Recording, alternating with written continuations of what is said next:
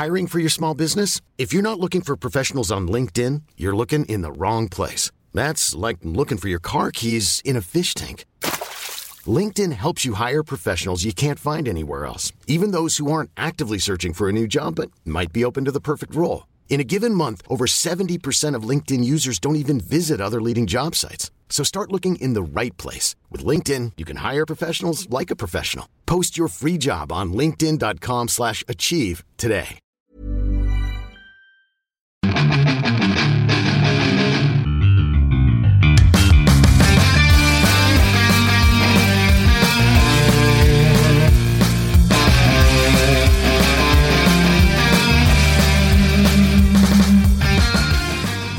Bienvenidos a otro programa más de Fuera del Control, en vivo y en directo desde la ciudad de Monterrey para todo el mundo. Siempre decimos en vivo, pero realmente no es en vivo, pero pues como que parte la emoción, como cuando uno estaba en radio, tantos años que estuve en radio.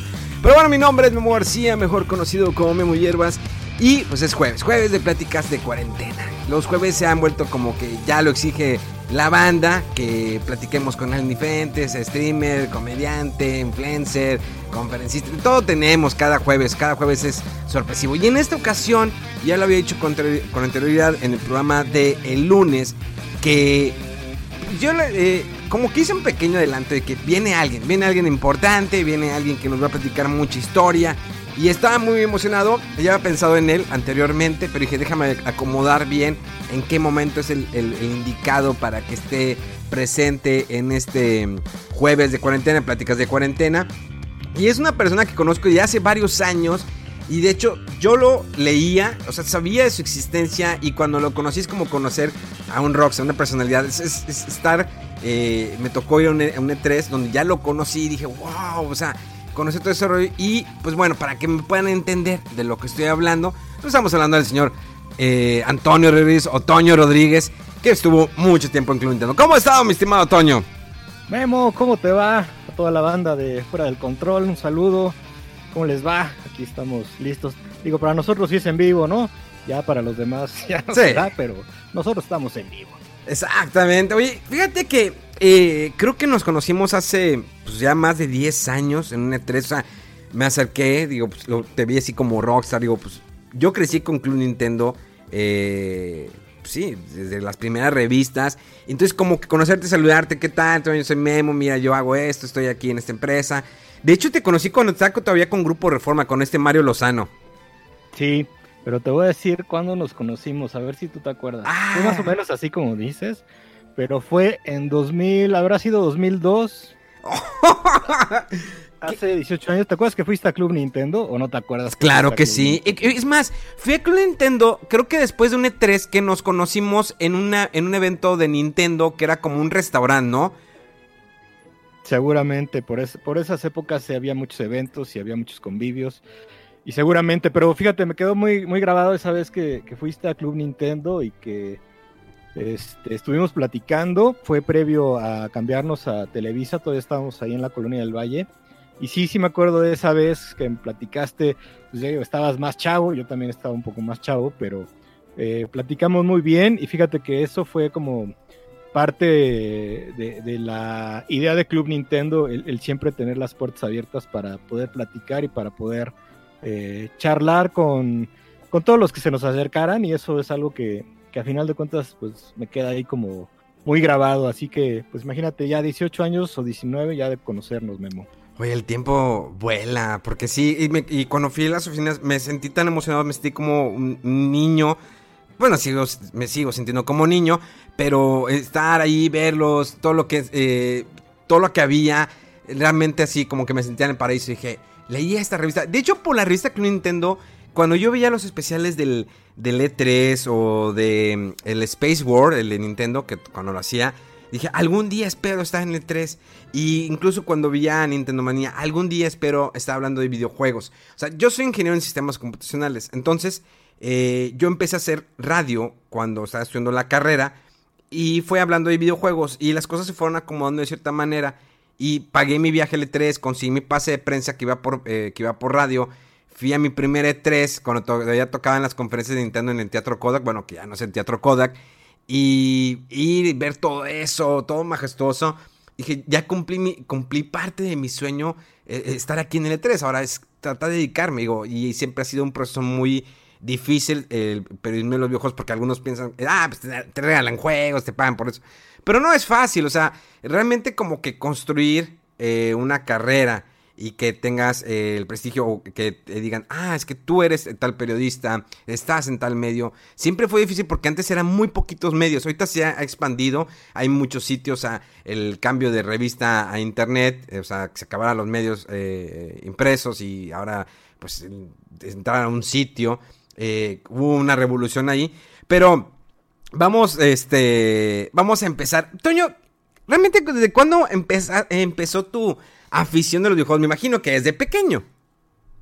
Sí, yo desde pequeño jugaba, digo, tengo ahí aún mi Intellivision, a mí me tocó el Intellivision, el Atari 2600, estas consolas que pues, las tuvimos de chavos, ¿no? Yo me acuerdo en los 80 pues era lo que jugaba, ya después como que hubo ese lapso que se interrumpió un poquito de los videojuegos, pero sí, yo juego desde, desde muy chavo, ¿no? Eh, ya de hecho después, pues la afición llegó de nueva cuenta con el NES y con el Game Boy.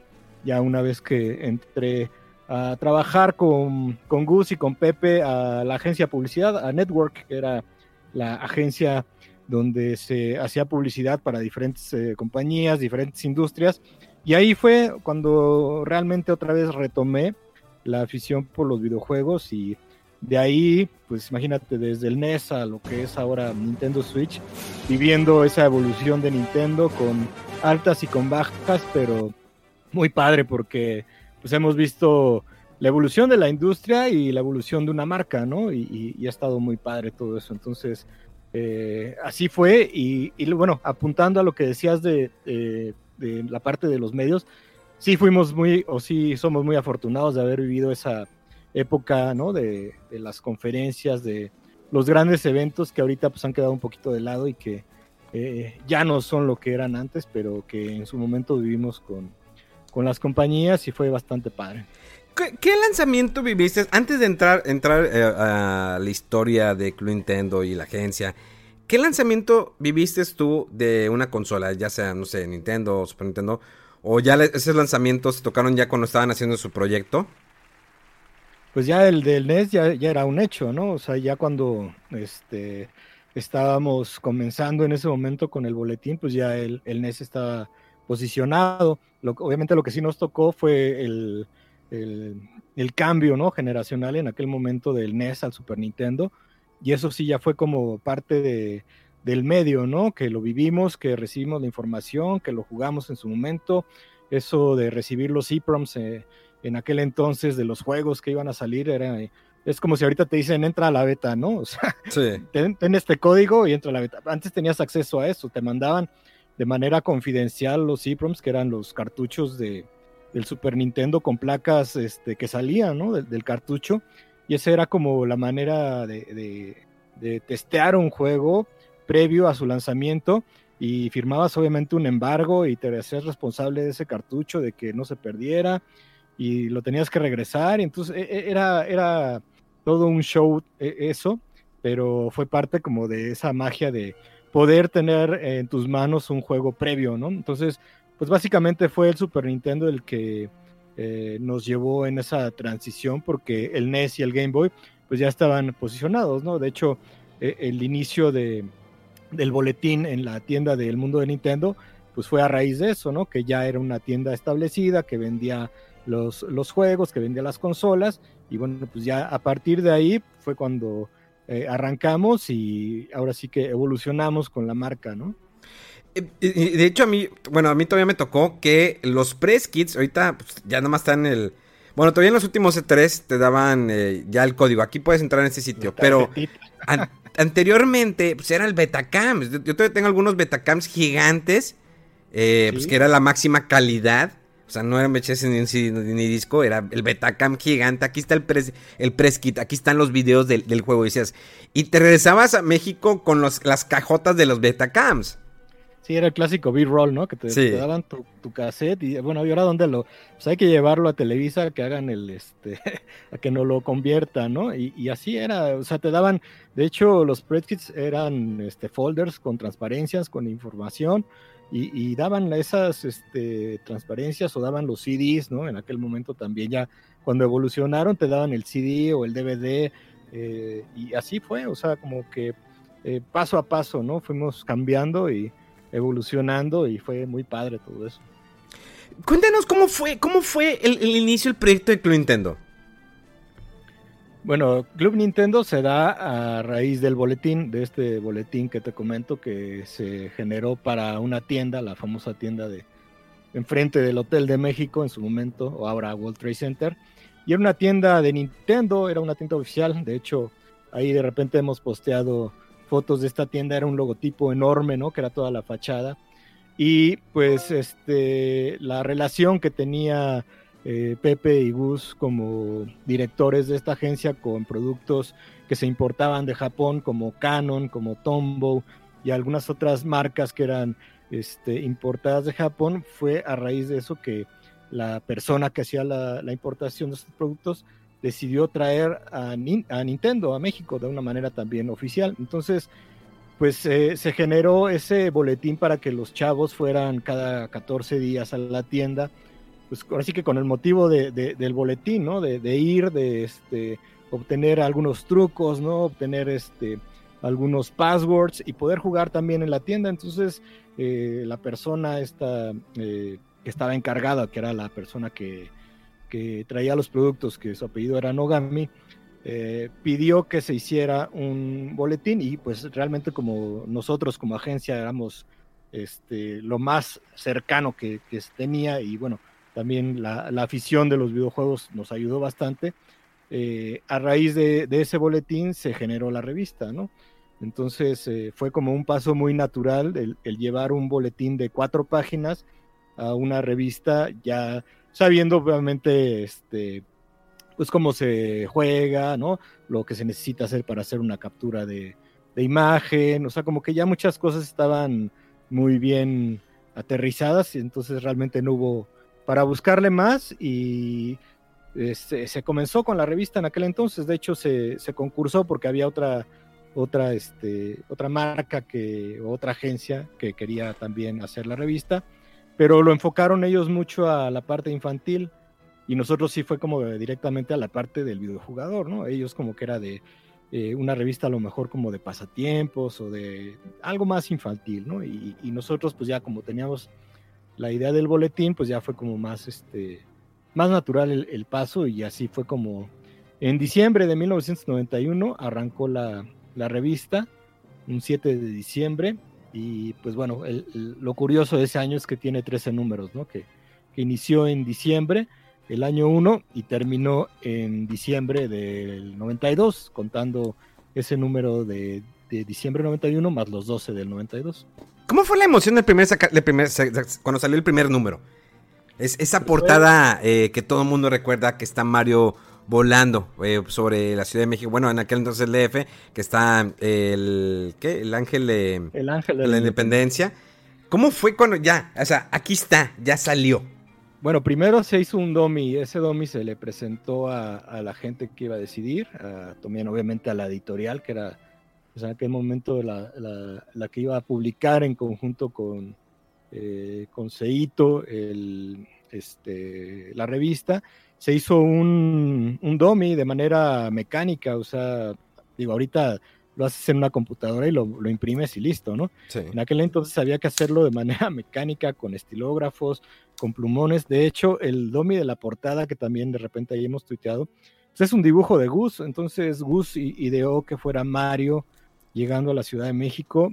Eh, hizo primero el trazo con estilógrafo, luego le aventó plumón. De hecho, el logotipo de Club Nintendo fue un recorte del mismo boletín que tenía el logo de Nintendo y lo pegamos, armamos el boletín y se lanzó. Entonces, ya, este, la revista, perdón. Entonces, ya que una vez que se autorizó, pues fueron como cuatro o tres meses el poder hacer el primer número porque decía, no, es que ya vamos a salir, no, espérense tantito. O sea, como que no hubo una una fecha establecida así como muy, muy bien desde el principio y siempre hubo como que algunos cambios, ¿no?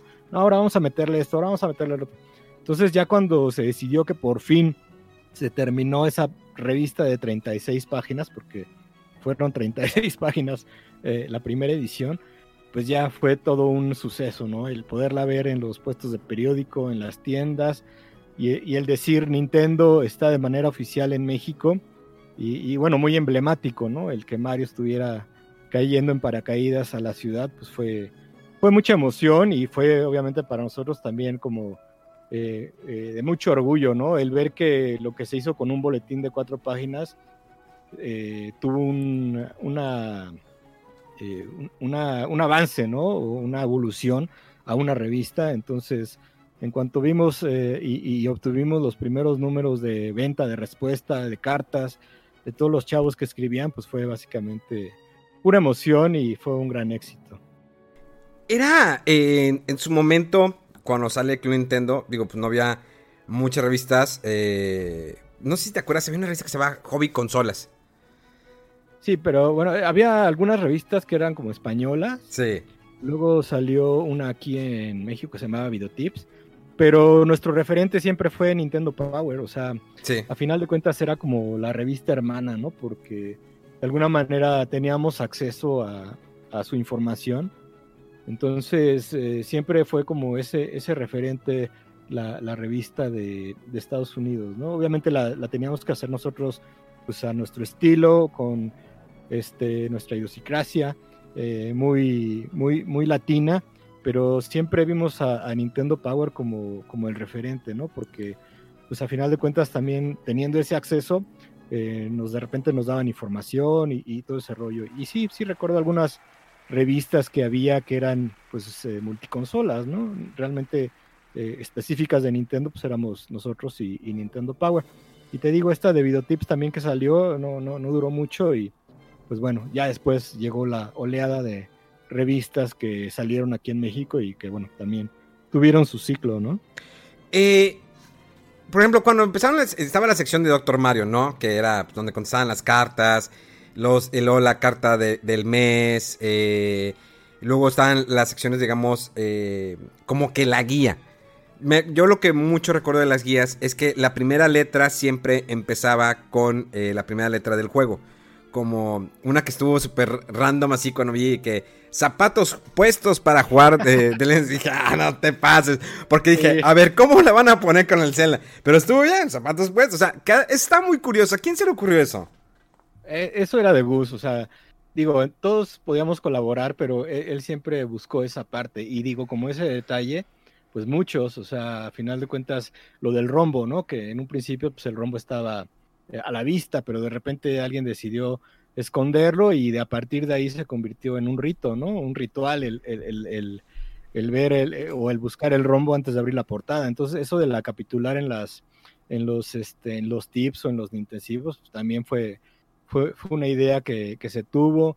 Eh, lo de los nombres, ¿no? Que las cartas se firmaban con los nombres reales. O sea, no, el texto obviamente venía por computadora, pero las firmas de los de, los lectores venían tal cual. Entonces fueron muchos detalles los que hicieron de Club Nintendo algo especial.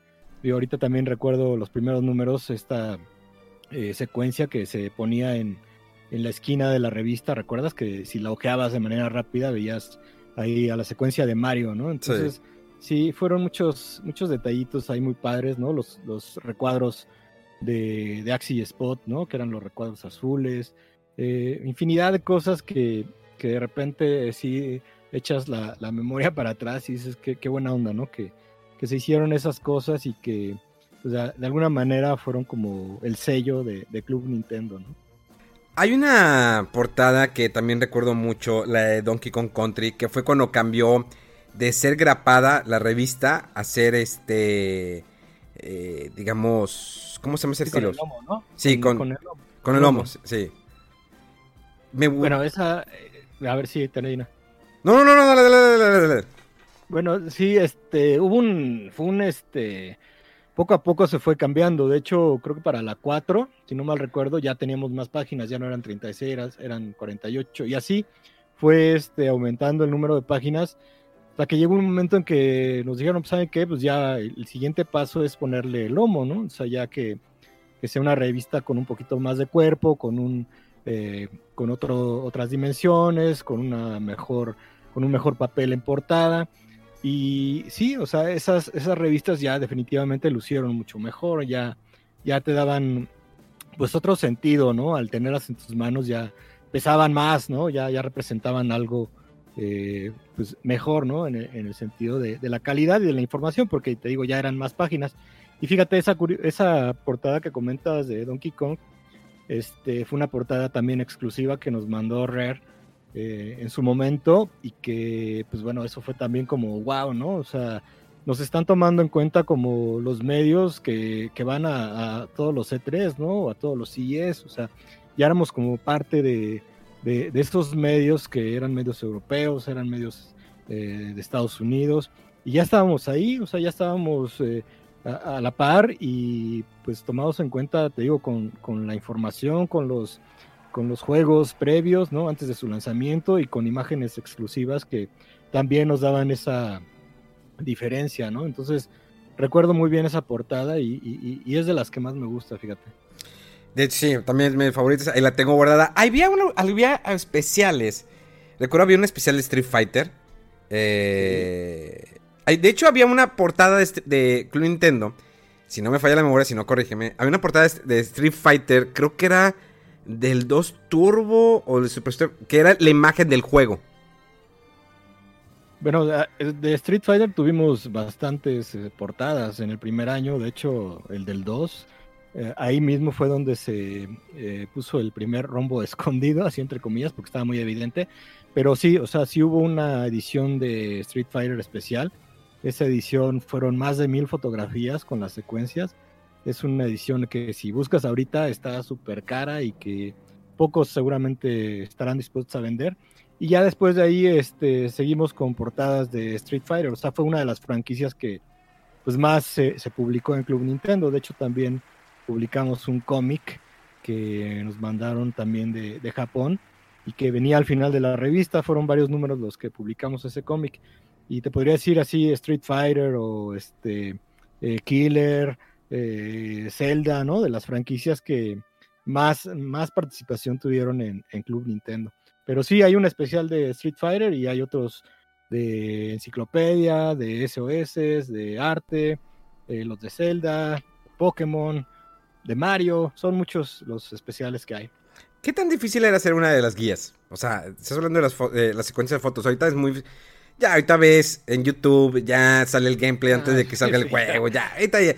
No es lo mismo. O sea, antes la emoción era que tú comprabas tu revista y esperabas la guía para saber cómo puedes resolver ese juego. Si, no sé si hay un, hay un eh, documental que está en Netflix, no sé si ya lo viste, es el de High Score. Sí, ya lo vi. Eh, buenísimo, o sea, cómo todo lo que pasó cuando fue Nintendo. Digo, creo que faltaron algunas cosas por tocar, pero la parte que sacan el número uno, eh, el 1800, bueno, aquí es un 800, pero ya creo que es un 800, eh, para si tenías dudas, eh, y luego después de ahí surgió la idea de sacar la revista Nintendo Power, pero ¿cómo era? ¿Cuánto tiempo les tomaba hacer fotografía por fotografía, sacar todo? Digo, creo que la empresa, bueno, el, equipo desarrollador, el estudio desarrollador, les decían, bueno, miren, aquí van a encontrar estas cosas, o les dan un previo, o ustedes eran de que yo me voy a poner a jugar y a sacar, a ver, aquí encuentras esto, aquí es esto. ¿Cómo era todo ese proceso? Al principio fue así, o sea, fue, nosotros lo tenemos que hacer de, desde la A hasta la Z. Ya después, cuando los licenciatarios vieron que era una revista, que era licencia de Nintendo, ya te, empezaron a soltar más cosas. Pero en un principio era, bueno, pues yo tengo este juego, tú tienes ese juego, pues tráetelo, ahora vamos a, este, a jugar y bueno, era tomarle fotos a una pantalla de televisión, ¿no? En un cuarto oscuro con una cámara con rollo y sacar y, eh, esperar que los eh, tiros de la cámara fueran los, eh, los adecuados para poder sacar de ahí una, una fotografía. O sea, podrías a lo mejor lanzar cinco disparos de la cámara y el tres era el bueno, ¿no?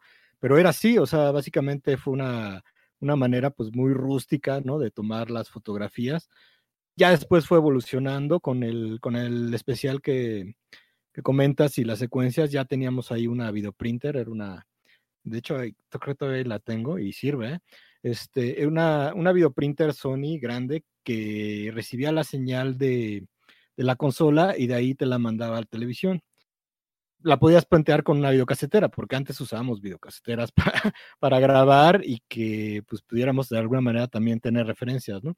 Entonces esa, esa videoprinter te congelaba el cuadro, pero a diferencia de las videocaseteras, cuando le ponías pausa, ya ves que como que quedaba así la imagen este, moviéndose, te congelaba la imagen, entonces de ahí imprimías esa secuencia o, los cuadros que, que querías los imprimías como en una, pues en un papel fotográfico y después ya los escaneabas. Y fue así como se hizo ese especial, o sea, se, se tomaba la foto, se capturaba, se imprimía y se ponía en un original mecánico y así fue como, como se, este, se, se, hizo en su momento eso especial, algo que no hubiéramos podido hecho, hacer, perdón, si, este, si hubiéramos tenido todavía la, la manera primitiva con la que empezamos, ¿no? Que fue la de tomarle fotos a la pantalla.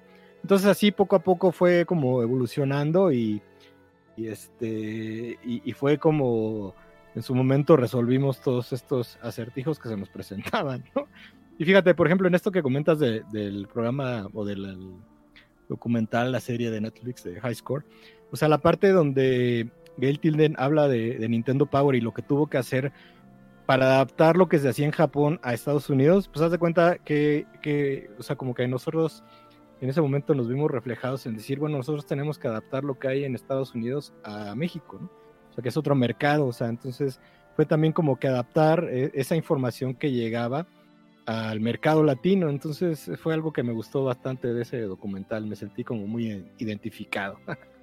¿Crees que en aquel entonces era eh, difícil el mercado aquí en México, o sea, la venta de videojuegos, porque digamos que hasta la fecha no hay como que la venta, esa, una presencia directamente de Nintendo. O sea, siempre es bajo terceros. Digo, por obvias razones, así lo, se quiere manejar. Digo, por ejemplo, en el caso de Xbox está Xbox eh, presente. O, bueno, antes estaba PlayStation presente, pero pues ahorita ya es por, por medio de agencias. Pero, eh, ¿qué tan difícil se veía el mercado, digamos, hace 20, 30 años?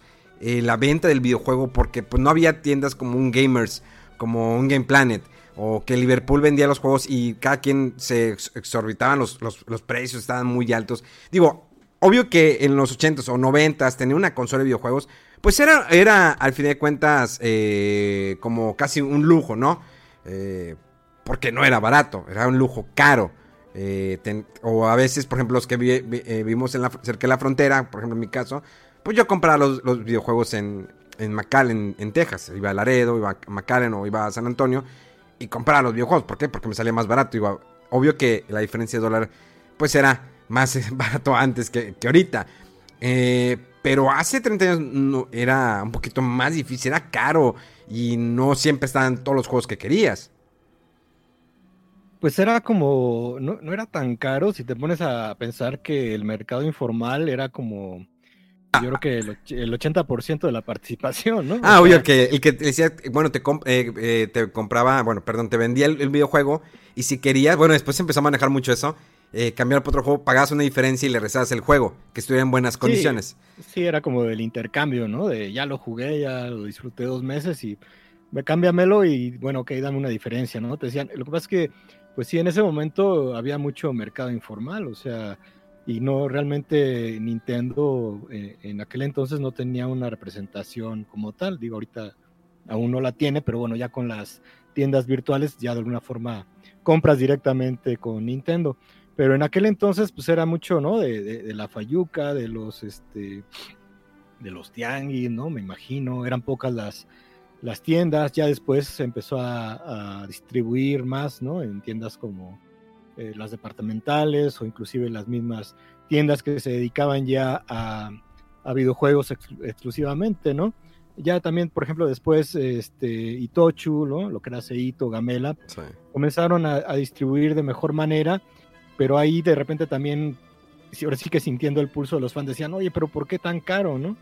Y digo, Nintendo siempre ha sido caro en México, y aunque sean juegos eh, que ya sean usados, no, no deprecia su valor, entonces esa es la parte que, siempre fue como complicada, ¿no? Que, que sí es un, pasatiempo caro y que eh, la parte de Nintendo, al no tener esa representación como tal, pues sí era eh, una inversión mayor, ¿no? El, conseguir los juegos. Entonces, pues sí es algo que, con lo que se ha tenido que lidiar. Digo, una vez yo vi las eh, eh, la gráfica de lo que representa México para la venta de Nintendo en América y pues digo, es muy poco, ¿no? O sea, realmente no, no, no significa, o sea, sí, obviamente significa algo, pero no es algo que digas, wow, o sea, entonces no, no sé qué tanto, ¿no? Este, sea por ahí, ¿no? El hecho de que pues, de repente ahí los fans se digan, no, es que nos tienen muy abandonados, o es que, ¿por qué este, no tenemos una representación en México como tal? Entonces, creo que eso se ha ido cambiando poco a poco, ¿no? De los últimos años para acá. Ya obviamente con eventos, con cosas que organiza Nintendo aquí en México y que, bueno, poco a poco hemos sido parte de, de esta cobertura, ¿no? Pero sí, en su momento era, era complicado el, conseguir estos productos. Es que eh, a veces me preguntan, oye, ¿por qué los juegos de Nintendo nunca bajan de precio? O eh, existe algún tiempo en donde se baja de precio la consola o los juegos. Pues es lo que digo, la ley de la oferta y la demanda. Digo, si el precio no se baja es porque todavía se sigue vendiendo ese precio. Digo, obvio que es muy fácil decir 59.99 pues, más impuestos. Pero pues, bueno, eh, si lo compras directamente tú, sale más barato. Si te esperas a que lo traigan a una tienda. Digo, hay veces que si el precio tratan de poner un poquito la par. Pero obvio, siempre los productos de Nintendo han sido más caros eh, en comparación con eh, PlayStation o Xbox. Y la gente se dice, es que el, el, Nintendo Switch cuesta tanto. Pues es que, mientras no sea una manera como que directa, y es que a veces no se entiende todo lo que se tiene que hacer para poder traer un juego o sea, que, ah, pues es que pagas esto, los fletes, todo lo que se tiene que pagar. Está, está, está cañón. Digo, y, anteriormente, pues sí, eh, a mí me tocó mucho rentar en, en Blockbuster, eh, Videocentro, ¿te acuerdas? Eh, que ibas, ibas a rentar. Digo, bueno, al menos digo, tú ya estabas en Club Nintendo, pues, no tenías que rentar los juegos, pero pues, a mí sí me tocaba. Yo como pues como civil, como humano, como normal, eh, parte del pueblo, pues tenía que ir a rentar, em, ya sea al Biotech, había uno que se llamaba Biotech, había uno el típico del señor que ponía su puesto de películas de beta en aquel entonces, y luego VHS, y pues aquí tengo juegos de Nintendo, y luego pues ya te ibas, no, video, Videocentro, Macro Videocentro, y rentar los 5 o 6 juegos. Claro que si rentabas un RPG, eso estaba muy eh, como una mentada de madre, que pones a la renta un RPG, pones Final, bueno, aquí entonces Final Fantasy 3, que es el 6, y más que sus conversiones raras de Nintendo, pero eh, dices, ¿cómo pones a, rentar un RPG? Y yo soy fan de los RPGs, o sea, mi primer RPG fue el Dragon Warrior 1, después el, el 2, el 3, el 4, y ya no volvieron a traer nada hasta el 7 que lo trajeron para Play 1, pero, pues, ¿cómo le haces para rentar un RPG? O sea, pues tenías y luego lo rentabas y luego tenías que volver otra vez a rentar porque si no alguien te iba a borrar el save. Y ahí te la aventabas como dos, tres semanas porque son juegos de 40, 50 o 60 horas. Pero era parte de la emoción, algo que ahorita pues ya no se experimenta. Digo, obvio que ahorita hay eh, modelo de negocio, ¿no? Como lo de que maneja eh, Xbox, que es el famoso Xbox Game Pass, que tú pagas una cantidad eh, mensual. Eh, donde pues tú tienes acceso a los juegos, tú decides si quieres el siguiente mes volver, como si fuera un Netflix, pero los videojuegos, y que va por ahí va más o menos el modelo de negocio. Es como el Switch Online, ¿no? sí, ándale. Que tienes eh, los juegos de Nintendo y Super Nintendo, que estuvo muy bien adaptado, que me espero que pues ya, es que, bueno, después vamos a ese tema, ya lo apunté aquí porque ese tema está bastante interesante de lo que ha hecho, que está haciendo Nintendo actualmente. Pero bueno, eh, sin despegarme tanto de la historia de Club Nintendo, ¿cómo fue cuando fuiste a tu primer E3? ¿Cómo fue la experiencia de estar en tu primer E3 representando ya sea a la revista Club Nintendo? Y pues representándote a ti mismo, o sea, aquí, estoy, voy a tener tales entrevistas, eh, pues hay que probar estos juegos, la conferencia de Nintendo, ¿cómo fue todo eso? Yo creo que es algo que también a ti te pasó y a todo el que ha ido a un E3 siempre tiene esa primera, esa primera vez que vas emocionado, vas nervioso, vas este, con mucha expectativa, ¿no? O sea, ya sabes de alguna forma a lo que vas, ¿no? En el sentido de, trabajo, pero también vas a disfrutar, ¿no? Y el hecho de que te digan, bueno, pues ya está tu, tu entrevista con Shigeru Miyamoto, ya tienes otra con Eija Onuma y también tienes una con este, eh, ¿con quién te gusta? Con el señor Iwata, ¿no? Entonces, pues bueno, vas con la emoción, vas nervioso y vas con la idea de disfrutarlo.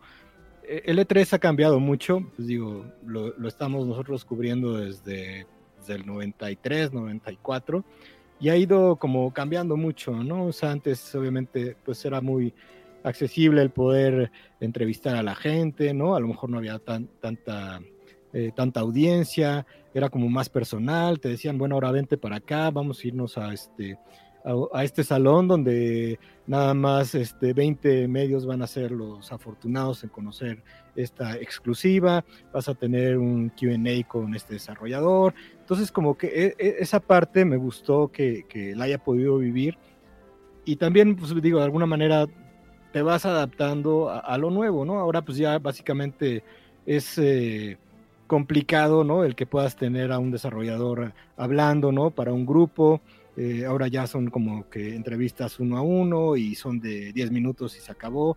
Y antes era diferente. Entonces creo que esa parte pues eh, la disfruté mucho. Obviamente también eh, las compañías tiraban la casa por la ventana. las fiestas que hacían, ¿no? Las comidas y era de día tras día. Entonces, pues obviamente vas con la idea del trabajo, pero también vas a tener una buena experiencia que, que las compañías en su momento pues, estuvieron dispuestas a, dar y, a tener una, a la prensa de una forma pues este bien, ¿no? O sea, como entretenida, como cuidada y aparte pues este brindándole ahí este pues eh, buenos momentos, ¿no? Entonces sí recuerdo muy bien mi, primera de tres, estuvo muy padre, pues de hecho antes eh, llegabas como dos, tres días eh, con, con antelación para que todo estuviera bien, para ir a recoger tu batch. Y, era esa emoción, ¿no? Decir, bueno, ya mañana arranca. Y a diferencia de lo que es ahora, pues eran dos días previos de conferencias, ¿no? Entonces había que ir a las conferencias y eh, en la mañana era la conferencia de la prensa y en la tarde era la conferencia para los este, distribuidores. Entonces podías meterte ahí a las dos conferencias y, fue, fue, fue, muy padre, ¿no? O sea, la verdad creo que fuimos muy afortunados de poder eh, vivir todo eso y, de eh, eh, ser parte de la prensa en, aquel momento. Como ustedes trabajando de cerca con Nintendo, obvio por la resta que Nintendo, ¿cómo fue la primera vez que conociste al señor Miyamoto?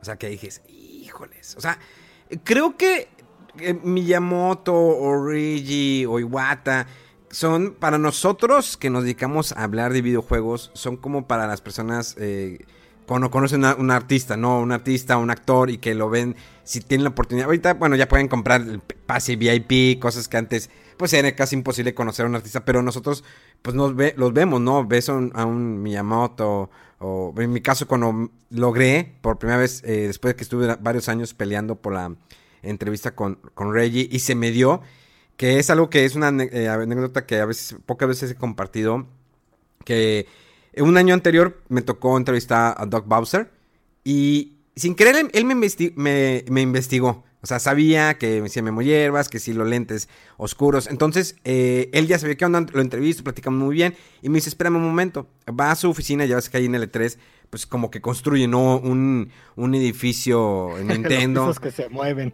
Sí, entonces, eh, fue Regresa y se trae los lentes. Me dice, tengo el mismo modelo que tú. dije, wow. Entonces nos tomamos una foto. De hecho, no la he subido a ver. Sí la vi, sí la, vi. Eh, con Reggie, ¿no? No, espérame, no. Eso fue con, con Doug Bowser. Ah, Entonces, el siguiente año me dicen, oye, ¿sabes qué? Eh, no te va a tocar entrevistar a Doug Bowser. Eh, pero te vamos a decir pronto tu entrevista. Y dije, ah, ok, está bien. Y eh, llego ya a mi cita y está Doug Bowser y se me acerca, ay Memo, ¿cómo estás? Ya es que él habla español. ¿Cómo estás? Oye, este año pues no, pues no, no te tocó entrevistarme, pero ya te subimos de nivel, vas a entrevistar a Reggie. Eh, de hecho, le andaba buscando pues unos lentes porque él ya sabe qué onda y dije, ah, caray. Entonces ya paso con Reggie, pero empecé a impresionar a ese hombre, ¿no? Altísimo. Y pues es, es Reginator. Y ya me siento con él y yo saqué unas fotos que me ha tomado como fan. O sea, en, otros eventos, eh, igual en el 3 que me acercaba y le pide la foto, me tenía como tres fotos. Y lo primero que él me dice que me sigo viendo igual de joven, tú no. Y ya nos reímos. Y em, entonces cuando ya voy a empezar la entrevista, pues yo saco mis lentes. Ahorita ya no los uso por cuestión de que pues, ya empecé a estar en noticieros, pues ya me quité los lentes negros. Que me gustan, la gente cuando me preguntan, ¿por qué te las pones? ¿Por qué tienes ojos? Le digo, no, los lentes negros me gustan porque soy fan de la película de los hermanos Cadura, los Blues Brothers, y me gusta mucho el estilo de ray -Ban. Entonces cuando me siento con él y me dice, ah, eh, me dice, you're gonna put the, glasses, right? Y lo, yes. Y le pregunto, you know about the glasses? Yes, I know. Eh, pero no pudo conseguir unos lentes. Y le dije, traigo otros ahí. ¿En serio? A ver, sácalos. Entonces los saco, le digo, ah, es que estos lentes me los, me los hizo un fan. Mira, tiene la Trifuerza aquí y, y, tiene a Capi en, el de Mario Odyssey, en, el otro extremo. Y me dice, wow, y se los pone. Entonces todos que la otra que estaba con él, que lo estaba, cuida, que lo estaba cuidando, todos se quedan así que, ¿what? Entonces ya empezamos a platicar y nunca se quitó los lentes. O sea, nos aventamos toda la entrevista con los lentes y fue que me sentí tan como genial, nos reímos. Y luego le pregunté que, oye, ¿cuál es tu eh, juego favorito de Zelda favorito? No, juego de Super favorito. Me dice, es que casi nadie me pregunta eso, pero te voy a decir, es Alinto de Paz. Y le digo, ah, a mí también. Entonces estuvo mucho porque ya terminamos, nos tomamos la foto, yo estaba súper emocionado. Entonces, para, eh, para nosotros, ellos son como los rockstars. ¿Cómo te sentiste tú? cuando empezaste a, encontrarte con ellos, que tuviste entrevistas, sentarte con ellos a platicar? Pues digo, aquí sí hay que como hacer una diferencia y tú lo sabes, porque por ejemplo los directivos de Nintendo of America a los directivos o desarrolladores de Japón son totalmente diferentes. Ah, claro, sí. Entonces, con, con, con, los de Japón es como todo formal, todo serio, ya ves que llevan a sus traductores y entonces, pues eso te, impresiona, ¿no? De alguna manera, cuando es la primera vez que, los vas a conocer. En el caso de, Miyamoto, primero lo, lo, vi en una conferencia, o sea, fue como que ya lo vi en persona y eso como que ya me, bajó un poquito este, la, adrenalina, porque pues vas con la idea de que lo vas a conocer, pero ya el verlo en un escenario, platicando y este, presentando su juego, pues eso ya como que te da una idea de, ah, órale, ¿no? Ya, ya por lo menos ya lo vi eh, en vivo, ¿no? entonces ya después cuando lo conoces, pues es como obviamente la formalidad, ¿no? De, aparte te dicen, bueno, ellos casi no se saludan de mano, más bien como que te van a hacer como que la, reverencia, entonces ya ves que te van como coacheando, ¿no? Los de Nintendo para cuando vas a entrar con los japoneses. Entonces fue para mí muy padre, ¿no? El decir, bueno, esto como que ya es este el paso eh, definitivo, ¿no? Es como que ya, ya llegué a este punto en donde digo, wow, o sea, mi trabajo me, trajo aquí, ¿no? A un E3, a estar con Nintendo y ahora a entrevistar al creador de Mario, al creador de Zelda y al creador de eh, eh, todo o de muchas de las cosas que tiene Nintendo, ¿no? Entonces ya como que ya en el momento pues ya te sientes un poquito más este más acopladón, ya sin tanta bronca, obviamente debes de esconder al fan, ¿no? Que llevas dentro porque vas a trabajar, pero pues sí, de repente ya le faneas al final y dices, oye, pues una fotito, ¿no? Pues ni modo que me vaya sin una foto. Y fíjate, lo, lo, curioso también con, con los desarrolladores o, o, con la gente de Japón es que casi no te dejan grabar este video, nada más te dejan grabar el audio. Sí. Y en aquel, en aquel momento, en aquel entonces, sí, sí dejaban un poco grabar este video, te dejaban como que acercarte un poquito más, tenías un poco de más de tiempo, ¿no? De poder eh, platicar, eran entrevistas como de 30, 35 minutos, ahora son de 15 minutos, tienes que compartir con otro medio, y antes eran como exclusivas, ¿no? Ah, bueno, esta es la entrevista de 10 a 10 y media con Club Nintendo. Entonces estaba padre porque pues ya llevabas tus preguntas y obviamente te iba, según lo que te respondía, pues ibas ahí manejando tu, tu entrevista. Y no es como ahora, ¿no? De que, bueno, ahora este, compartes la entrevista con otro medio y a lo mejor el otro medio pregunta otras cosas que, que se van de, de, lo que tú quieres saber y, y, a lo mejor ellos preguntarán o pensarán lo mismo. Entonces, esa parte de, de aquel, de aquel entonces fue muy, fue muy padre y pues me gustó mucho y en el sentido profesional pues también me dejó bastante y fue increíble. Durante todo ese tiempo que estuviste en Club Nintendo, eh, nunca pasó por tu mente, me gustaría eh, porque pues obvio, surge PlayStation, luego PlayStation 2, surge Xbox.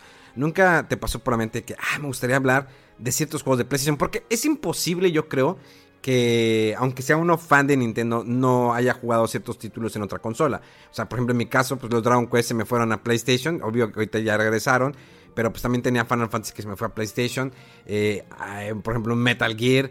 O sea, ¿Nunca te pasó por la mente que me gustaría hablar de, otra compañía que no fuera Nintendo?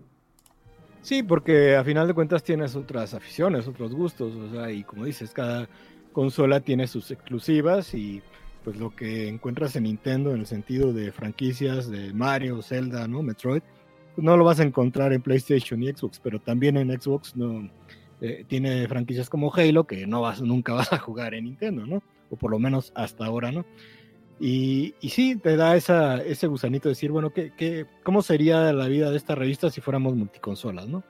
Pero a final de cuentas, mi Club Nintendo nació con una idea y creo que fue algo muy padre el, el mantener esa línea de, de, ser licencia de Nintendo y de hablar exclusivamente de, de, Nintendo. Ya después pues salieron muchas revistas, ¿no? Donde hablaban de los juegos de todas las consolas. Entonces ya, ya tampoco como que lo sentías como, como que algo faltaba, ¿no? Sino que pues más bien ya le dejabas como que esa, esa responsabilidad, por llamarlo de alguna manera, a las demás publicaciones y nosotros, pues, eh, hablando de Nintendo, ¿no? Con, con lo que venía, con, con, lo que había en el momento, pero sí, de repente sí decías, bueno, pues estaría padre meter un, una reseña de este juego o hablar, ¿no? O, por lo menos cotorrear con, con los fans de, de, algo que no sea Nintendo.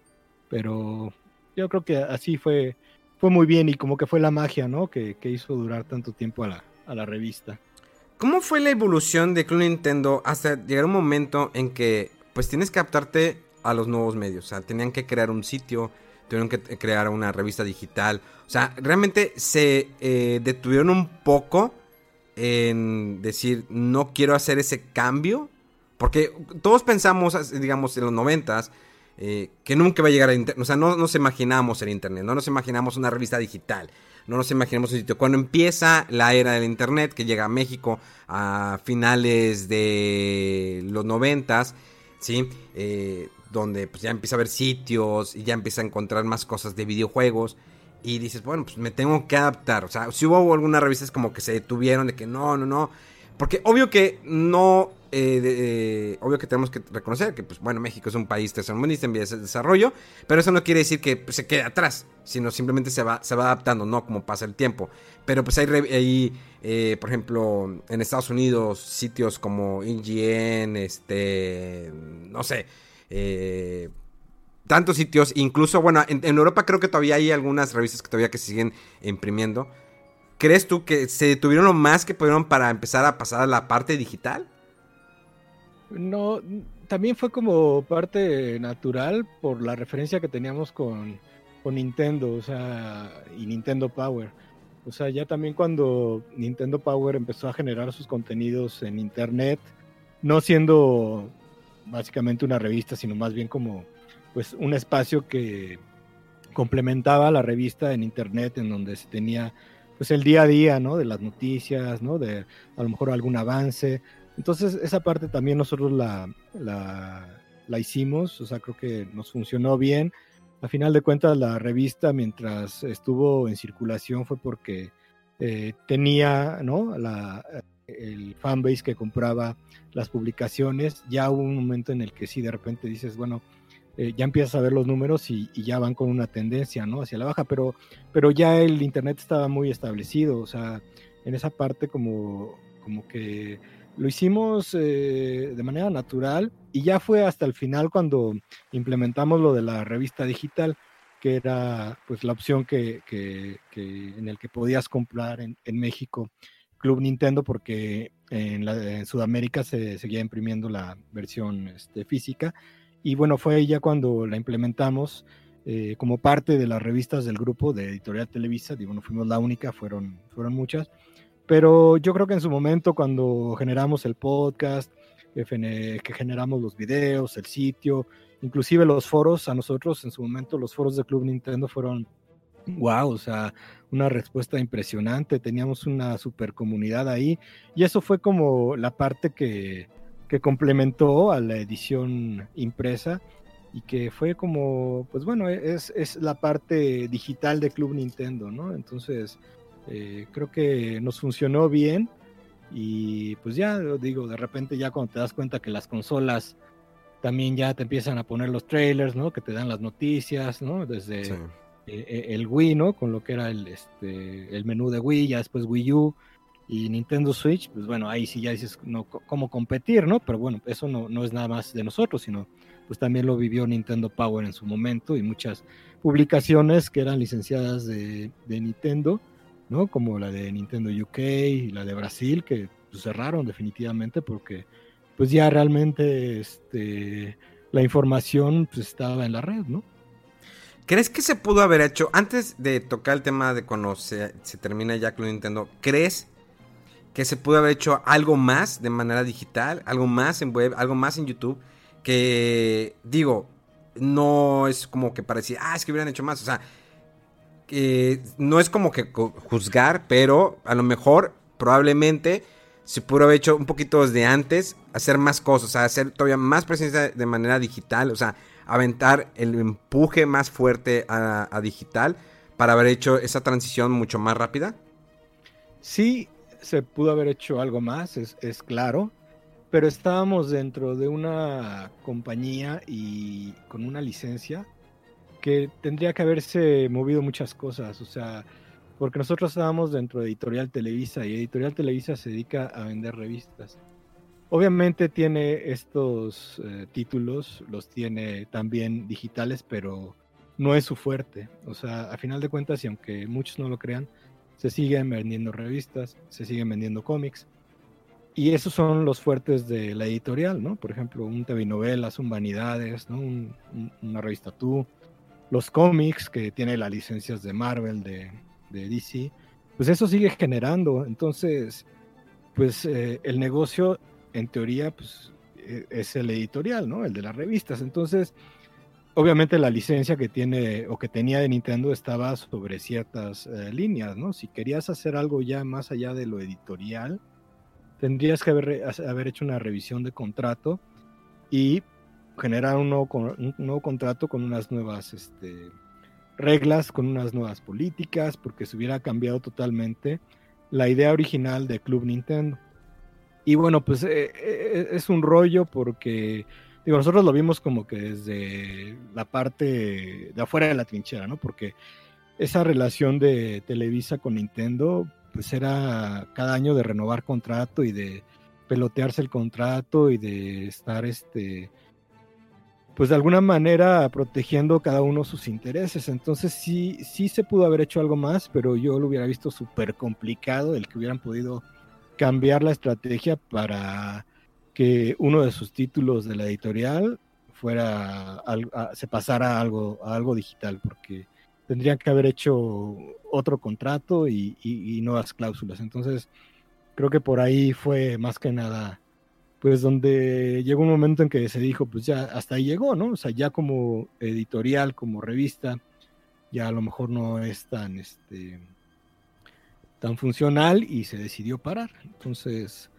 pues bueno, también es parte de la idea que ahorita tengo, ¿no? Que, que, podamos retomar esa idea sin que sea una revista, pero que se pueda seguir con los contenidos en lo digital y bueno, ahí, ahí vamos y si quieres al rato platicamos de eso. Eh, ¿Cómo fue trabajar todo este tiempo con Rodríguez mientras él estaba en la revista Club Nintendo? Digo, porque era un, hombre multitask, ¿no? Que estaba aquí, estaba acá, estaba allá y para acá y todo eso.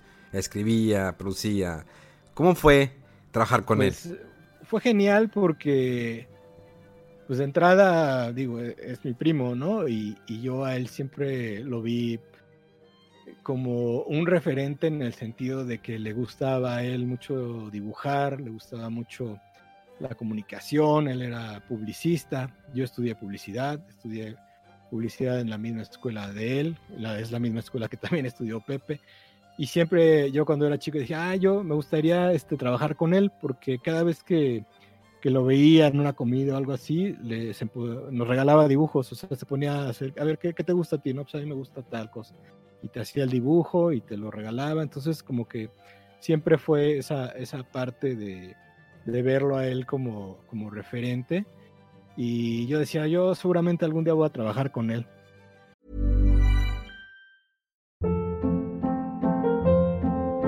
Hold up. What was that? Boring. No flavor. That was as bad as those leftovers you ate all week. Kiki Palmer here, and it's time to say hello to something fresh and guilt-free. Hello Fresh. Jazz up dinner with pecan-crusted chicken or garlic butter shrimp scampi. Now that's music to my mouth. Hello Fresh. Let's get this dinner party started. Discover all the delicious possibilities at hellofresh.com.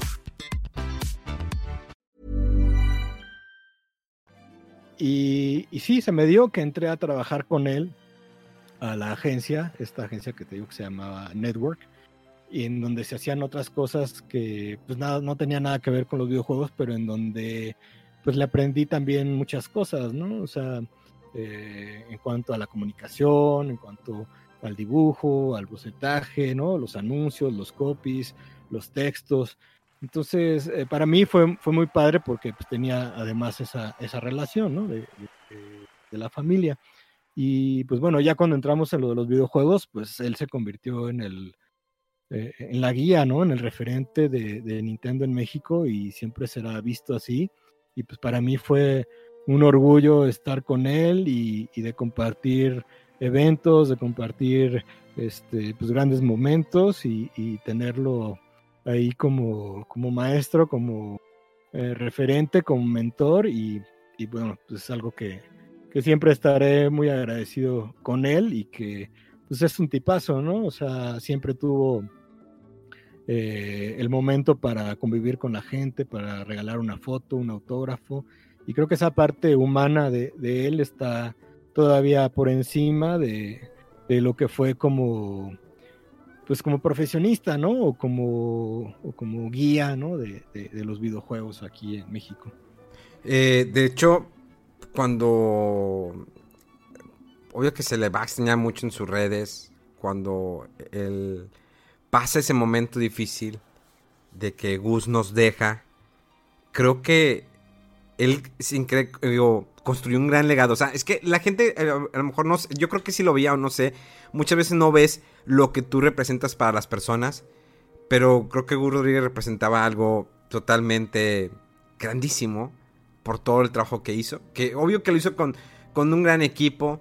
Pero lo que él representaba, el tiempo que estuvo en Nintendo Manía, Nintendo, los guiones que escribió, todo. Y todavía su presencia que estaba eh, digamos, embarcándose en las redes sociales, porque nunca ha sido fácil cuando eh, estás acostumbrado a algo y de repente dices, me tengo que subir a las redes sociales para estar ahí también, y que empezó a tener más números y la gente empezó a reconocerlo. O sea, lo ven como que es eh, uno de los máximos exponentes en, digamos, en televisión hablando de videojuegos. Y no es para que hago de menos a los youtubers, todos los que hacen programas de videojuegos en YouTube, para nada. Pero creo que eh, Rodríguez era como que es Gur Rodríguez, ¿no? Gur Rodríguez en es muchas cosas, pero es Gur Rodríguez. Sí, es eh, como lo comentas, o sea, fue parte de que te gusta, ¿no? Tres generaciones de videojugadores. O sea, sí fue como, pues, eh, el referente y, y, esa parte también del programa, pues, lo, lo, impulsó mucho, ¿no? O sea, independientemente de la revista y también de lo que hizo con, con Derbez y todo lo que hizo en la televisión, que también era de, pues, de muy parte de él, pues yo creo que el programa, ¿no? Lo, catapultó porque pues, era el tenerlo cada semana, ¿no? Y verlo y, este, y esperar cada, cada sábado por la mañana para tener noticias y, que Gus, ¿no? Que, que, que, te hable y que te diga y como siempre fue pues este gran cuate, ¿no? Que, era el, el, que te decía cómo eh, pasar un juego o, completar un nivel. Creo que eso fue, pues, parte, ¿no? De, su gran legado y que, digo, él, él, siempre lo tuvo presente, ¿no? Porque la gente siempre le mostró eso y siempre le decía, oye, Gus, es que por ti este, me involucré en los videojuegos, por ti soy prensa, por ti soy desarrollador, por ti soy este ingeniero, ¿no? Este, y eso pues a él siempre le, le, gustó mucho y lo llenó, entonces también por eso creo que siempre tuvo ese, ese detalle o esos uh, momentos de poder compartir con, con, la gente y de siempre regalar una foto, un autógrafo y pues sí, o sea, quedará ahí como, como el legado del de gran Gus Rodríguez. que se le, extraña mucho. ¿eh? La verdad que sí, la verdad que sí, ese día sí, sí me dolió. Digo, yo tenemos un podcast eh, de él, fue una entrevista que grabé con él una hora aquí, fue para mí una emoción de eh, pequeño porque le dije, oye, ¿qué tal si te grabamos una entrevista, Gus? Ah, sí, claro. O sea, yo cuando lo conocí en la ocasión 3 y me, y me acerqué con él, Gus, ¿cómo estás? Soy un gran fan tuyo. Y me dice, ah, Memo Hierbas. Y sí he escuchado de ti. Y cuando me dijo eso fue que, wow. Y dije, no, la verdad es que yo hago esto porque te vi. Y en la ocasión así como que platicamos, eh, empecé a ayudar mucho con su, con su hijo. Y luego eh, vino a Monterrey a un evento. Y me acerqué y le dije, oye, Gus, ¿cómo estás? Ah, ¿cómo está todo? Eh, podemos grabar mañana una entrevista, una plática, como así. Y, la traje a mi casa. En mi casa, pues tengo, pues, un sinfín de cosas, ¿no? Eh, viejitas de Nintendo, Game Boy, Super Nintendo. Tengo muchas consolas. Entonces, cuando entra Gus y se queda sin shock de que, wow, todo lo que hay aquí. Y me dijo, oye, ¿me puedo llevar esto? ¿Me puedo llevar esto? ¿Me, puedo llevar esto? y fue una hora platicando. Eh, la banda me dijo, que, dude, lo tuviste una hora eh, de pie a Gus. Yo le dije, Gus, te ponemos así. No, no, no, así. Vamos a ir. Entonces, él empezó a ver las consolas y platicamos. Y es una experiencia muy, muy chida. Entrevista que tiempo, o sea, cuando la grabé, eh, me tardé varios meses en editarla. La saqué. y luego después hice como que la transición a, a podcast para también tenerla aquí. ¿Qué fue ¿Qué crees que fue lo que te dejó eh, Club Nintendo y por qué y cómo fue el final? ¿Cómo fue decirle adiós a Club Nintendo? Uy, se fue complicado, ¿eh? Y, fue complicado porque eh, a final de cuentas, o sea, desde el día uno de Club Nintendo, eh, estaba yo presente o estuve presente. Y a mí me tocó pues darle el adiós, ¿no? Porque pues obviamente digo, pasó, pasó mucha gente muy valiosa que cada uno aportó, pero pues yo en ese sentido vine a hacer a la revista y me tocó decirle adiós, entonces sí fue complicado, eh, me dio mucha tristeza, no, no fue algo que me cayó como de golpe porque ya veía como que primero fue el cierre en México, ¿no? Entonces como que dices, híjole, ya, ya el que la revista no esté circulando de manera física aquí en México, ya como que es complicado porque pues ya empiezas a ver los comentarios de, la banda, ¿no? Que te dice, oigan, ¿por qué siguen Latinoamérica, bueno, en Sudamérica y aquí no? Si aquí empezó, aquí nosotros hicimos Club Nintendo y por qué en Chile la tienen aún. Entonces, ahí es cuando te empiezas a dar cuenta que ya el, el camino cambió, ¿no?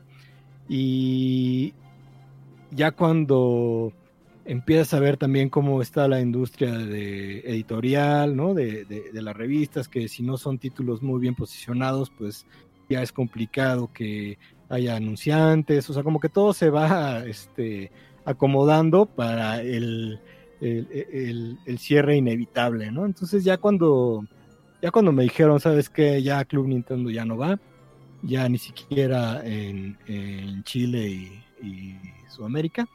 Eh, y ya, o sea, sí, sí, sí me sentí mal, pero ya como que de alguna manera lo venía maquinando de, meses atrás, ¿no? Entonces, en ese sentido, pues eh, me, me, dejó triste, pero al mismo tiempo lo que me dejó es que fue un productazo, o sea, fue una revista que duró casi 28 años, o sea, dime, estamos hablando de, revistas tipo Teleguía, ¿no? O Vanidades, o TV y novelas que, son longevas y que tienen tantos años. Entonces esa parte es la que me deja muy satisfecho, me deja muy contento el haber sido partícipe de, muchas cosas, ¿no? De, estar ligado de alguna manera a Nintendo directamente, porque pues siempre fue una licencia de Nintendo y, y la verdad es que también reconocer esa parte, ¿no? de Nintendo que en su momento también nos, nos tomó como parte de y, siempre estuvimos pues presentes en los eventos con, con, la prensa y siempre estuvimos ahí como, como un brazo extendido de Nintendo en Latinoamérica y creo que esa parte y obviamente más que nada la comunidad que es la que hizo a Club Nintendo en tantos años el que la gente te diga oye pues qué buena onda que, sigas que qué buena onda que que eh, intentes eh, mantener eh, de alguna manera la comunidad, de que no nos abandonen así nada más porque ya se terminó la marca. O sea, yo creo que la respuesta de la gente más que nada es lo que pues más me, deja de, satisfecho y de, contento, ¿no? Eh, eh, es, es, eso, el, el, que haya vivido tantas cosas y que la gente nos haya reconocido pues la labor de tantos años, porque pues fueron muchos años de mes con mes, sin interrumpidos, estar publicando una edición, entonces pues sí fue un trabajo arduo. Brett, ¿y cuál fue tu último E3? Eh, el último E3, ¿cuál fue? El ante, eh, no el del año pasado, el, el de 2018. Sí, al de, al de hace un año ya no fui. Ya no fuiste. Sí, no, al de hace un año ya no fui. Y pues este pues ya nadie fue. el de este año ya nadie fue. Porque no hubo. Pero ¿cómo, cómo fue esa experiencia? ¿Qué sentiste?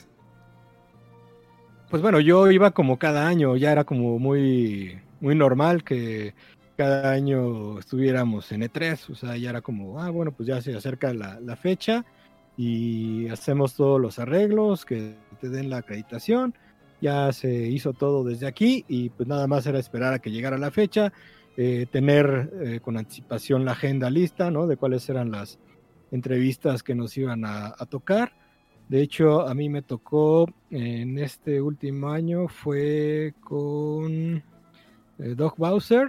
Ajá. Bueno, en el 18 fue con Doc Bowser, que todavía no era el presidente, presidente, de Nintendo of America. Y me tocó también con... ¿Quién fue? Creo que fue con ella Onuma, si no mal recuerdo. Creo que sí. Ah, no, fue con... Creo que fue con Odyssey, con este. Lo de Super Mario. Lo voy a checar bien. Sí, creo que sí. Y pues estuvo padre porque. Pues bueno, este, los boots de Nintendo siempre como que vas con la, la idea de que me tiene que sorprender una vez más, ¿no? O sea, siempre son muy divertidos y, y, y este y le pone esa ese, ese, toque especial, ¿no? El boot de Nintendo siempre es como de a ver, a ver, cómo nos van a recibir este año. ¿Cómo crees que ha evolucionado el E3? ¿Crees que ha cambiado a manera bien o a manera mal? Pues cosas para bien y cosas que no me gustan tanto, ¿no? O sea, digo, el hecho de que se abra uh, ya a todo el público, pues digo, tiene su parte positiva porque así pues mucha gente puede tener la oportunidad de, de probar un juego y de, pues básicamente hacer lo que hace la prensa pero al mismo tiempo se, se convierte como en conflictivo, ¿no? O sea, por los espacios, por la gente, eh, o sea, de alguna manera como que, que cambia. Siento que le, le, hace falta ese saborcito de las conferencias, o sea, ya como que todo es muy, eh, no sé, bueno, de alguna manera ya todo muy digital, ¿no? Porque pues ya son las, las conferencias previas, pues ya son ahora los directos, ¿no? Entonces, pues esa parte es la, la que cambia. Eh, que, que, las, que no todas las compañías estén, ¿no? El hecho de que eh, no veas a Xbox o que PlayStation tenga su evento en otro lado o que Xbox esté en la calle de enfrente, le quita también ese, ese concepto de, de que todos unidos, ¿no? O sea, de que es una industria fuerte que gira o que tira para un mismo lado. Creo que eso se lo quita, ¿no? El que EA tenga una semana antes un evento, pues pues yo ni siquiera he llegado, ¿no? O, a lo mejor es más complicado estar dos semanas en Los Ángeles, o sea, como que esa, esa es la parte que, que, que, no me gusta, pero pues al mismo tiempo está bien que se abra más gente y que sea más directo el mensaje, ¿no? O sea, que en un Nintendo Direct puedas llegarle al público eh, de un solo jalón y que no tengas que esperar a que la prensa que estuvo en una conferencia mande sus este su, sus notas, ¿no? Entonces creo que tiene cosas para bien, pero otras que, que no me gustan tanto porque pues ya viviste la otra cara de la moneda, ¿no? Sí. ¿Tú cómo lo ves? No sé, creo que, creo que L3 ya no es lo mismo. Me ha tocado estar en los últimos 18-3. Eh, ha cambiado y ahora que entra el público está bien, que lo conocen como es, pero disminuyó. Ya los medios, ya no hay esas exclusivas, ¿no? Que llegaras a México todo animado, traigo el video, traigo la entrevista porque pues la área digital de alguna manera nos alcanzó y teníamos que adaptarnos, ¿no? Rápido. Entonces, es como lo que ahorita, por ejemplo, estoy viendo la Gran CN. Antes de que me platiques de la Gran CN, quiero que me platiques qué otro proyecto. Había un proyecto de un libro que por ahí ha sonado mucho en redes sociales.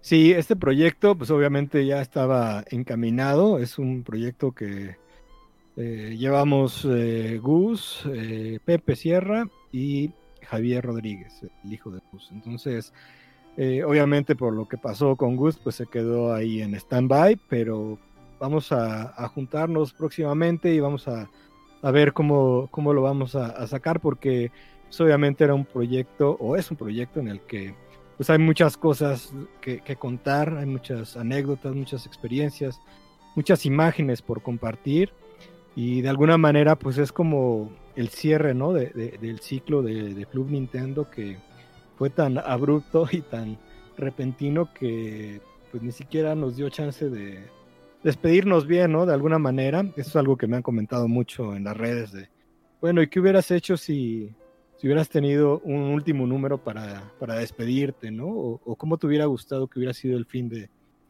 de Club Nintendo así no tan abrupto. Y a lo mejor es, es como un buen eh, medio para poder cerrar y, decir gracias y también pues de alguna forma agradecerle a toda la, la comunidad, a todos los lectores y, y, regresar esa nostalgia, ¿no? De tener algo en las manos que, sea como un libro, una revista y que eh, te recuerde y te deje ese feeling de, decir, wow, o sea, qué buenas anécdotas, qué, qué, buenas imágenes, me recordaron muchas cosas. Creo que, creo que esa es la idea y seguramente pronto tendrán noticias de, esto. Y bueno, ¿y cómo surge la gran cine? Yo, durante la plática hemos visto que pues ha querido como que, pero, que, que siga, ¿no? Toda esa tradición que estuvo con Nintendo, toda esa transición y que todavía siga. ¿Cómo ha sido, la, cómo surgió la gran CN? Bueno, el día que me dijeron Club Nintendo no va, ya no va, ese día fue eh, cuando dije, bueno, ¿y qué voy a hacer? O sea, pues lo más fácil es irme a mi cuarto, a mi casa y ponerme a llorar, pero pues no. Y me puse a pensar eso que te comenté, o sea, ¿qué es lo más importante de Club Nintendo? Pues es la gente, ¿no? Sí.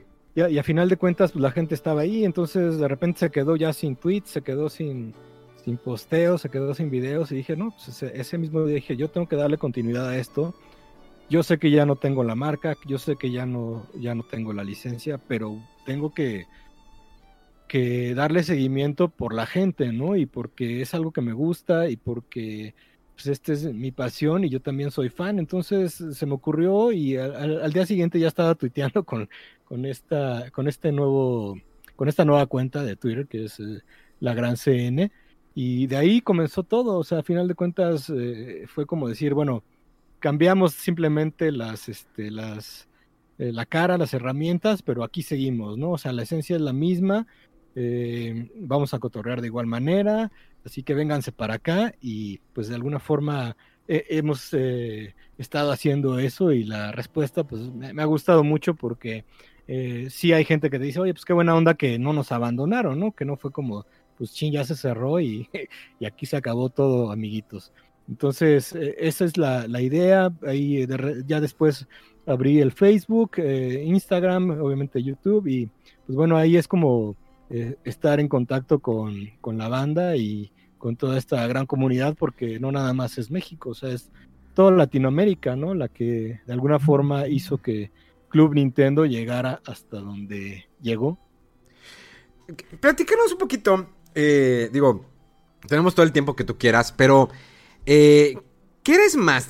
¿Cómo has visto cómo han evolucionado los videojuegos? O sea, ya vimos todo lo que fue con Nintendo, la Gran CN, que espero que de todas maneras afinamos y todas las redes sociales de Gran CN para que la gente apoye este proyecto porque es una bonita iniciativa, es una bonita iniciativa y yo por eso quería compartir que tuvimos esta plática para que más gente supiera de ti. Yo soy una persona retro, soy una persona que le gusta jugar videojuegos retro, conectar Nintendo, Super Nintendo 64, el Play 2, el Play 1.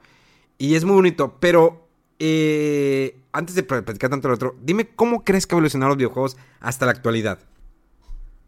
ha sido una evolución impresionante, o sea, a final de cuentas, en, estos años que hemos estado mm, viendo de manera directa eh, las consolas, los juegos, es, es impresionante cómo, cómo ha evolucionado eh, las consolas y cómo han evolucionado los juegos, ¿no? O sea, estamos hablando de que el NES, ¿no? Hace pues, más de 30 años estamos hablando de 8 bits, ¿no? De, de, una, de unos gráficos que, digo, en su momento eran wow, ¿no? Tomando como referencia a lo que era Atari o lo que era Intellivision, pues fue, fue wow.